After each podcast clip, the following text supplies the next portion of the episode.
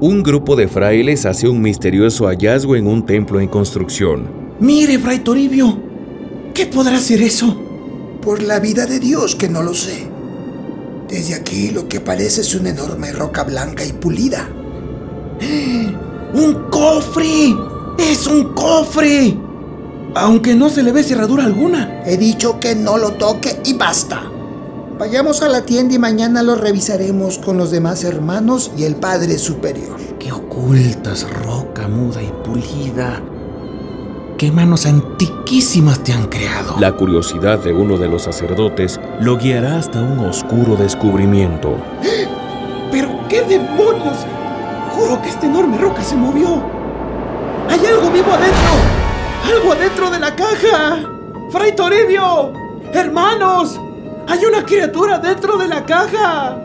La máxima alerta se enciende en el convento cuando el Padre Superior revela el terrible secreto del sarcófago blanco. Hay algo allá adentro. Hay algo espantoso. Vámonos en este momento y alertemos a los demás frailes. ¿Qué es, padre? ¿Qué fue lo que vio? Que Dios me perdone si lo sé. Es horrible cuánta maldad.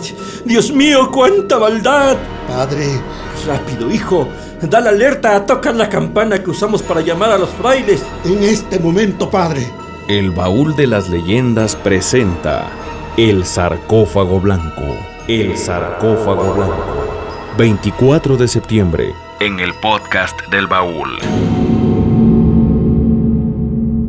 El baúl de las leyendas.